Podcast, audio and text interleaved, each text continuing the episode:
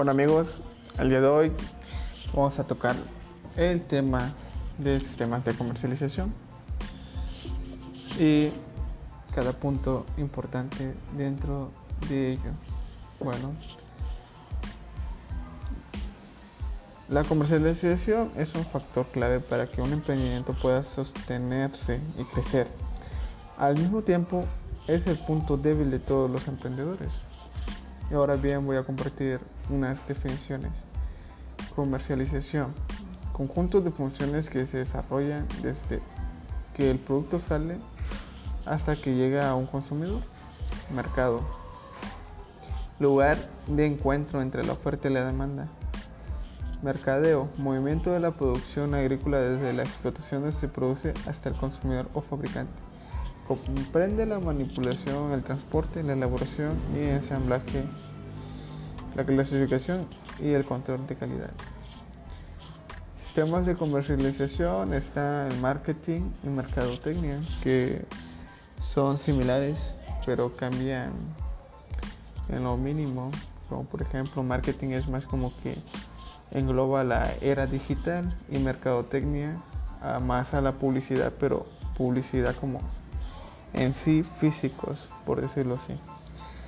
Funciones de mercadeo, del mercadeo, de intercambio, compra-venta, físicas, acopio, almacenaje, transformación, clasificación, las normas que estos productos deben cumplir, como las normas que aquí en México son normas oficiales mexicanas, o las ISOs que son extranjeras.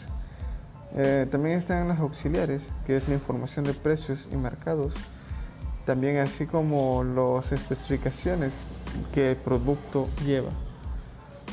Los sistemas de comercialización vinculan los aspectos productivos con la transferencia de propiedad de productos, haciéndose un sistema fundamentalmente con el consumidor de esos productos de una forma ya sea directa o indirecta.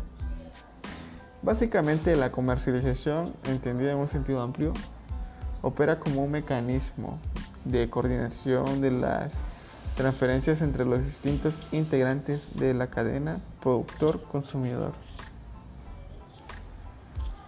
Esto implica a, a, varios puntitos importantes en los cuales los sistemas de comercialización se conllevan. Uno de ellos eh, son los subpuntos de productos, eh, las actividades que se realizan en la producción desde que el material sale y entra y sale de, la distribución de, de estos productos.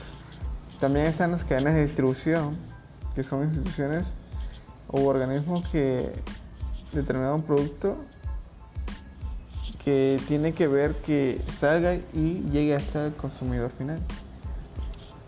También deben de cumplir las leyes, normas y reglamentaciones, como así políticas, programas y actividades gubernamentales y no gubernamentales. En cada una de estas líneas donde se deben desarrollar acciones desde la perspectiva del apoyo de comercialización operando de manera articulada y estos se dividen por segmentos. Está el segmento de mercado, mercado meta o blanco, posicionamiento del mercado, variables para segmentar un mercado.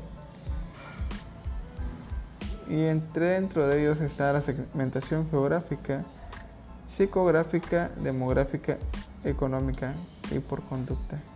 Bueno, ahorita vamos a ir esté describiendo cada una de ellas para que quede más claro. Bueno, el segmento de mercado son grupos de consumidores que reaccionan de manera similar frente a determinados estímulos que son generados por estrategia de comercialización. El mercado meta blanco es el segmento o conjunto de segmentos de mercados que se encuentran en el mayor interés para el emprendimiento. Posicionamiento de mercado es la posición que ocupa un cierto producto entre la mente del consumidor. Las variables para generar un mercado son criterios que se encuentran para vivir un mercado de diferentes segmentos. como está la segmentación geográfica, es en donde se establece el producto local como tal. Está la psicográfica, es donde este producto ya, ya este, tiene un pequeño impacto o gran impacto dentro de la mente del consumidor. La segmentación demográfica es el punto donde se va a establecer segmentación económica a qué personas se, se les está ofreciendo desde su punto económico y por conducta, ya que estos resaltan los estatus, por decirlo así, de una manera controversial. ¿Okay? Eh, un producto es todo aquello que puede ofrecerse a la consideración del mercado para su adquisición, uso o consumo y que puede satisfacer un deseo o necesidad.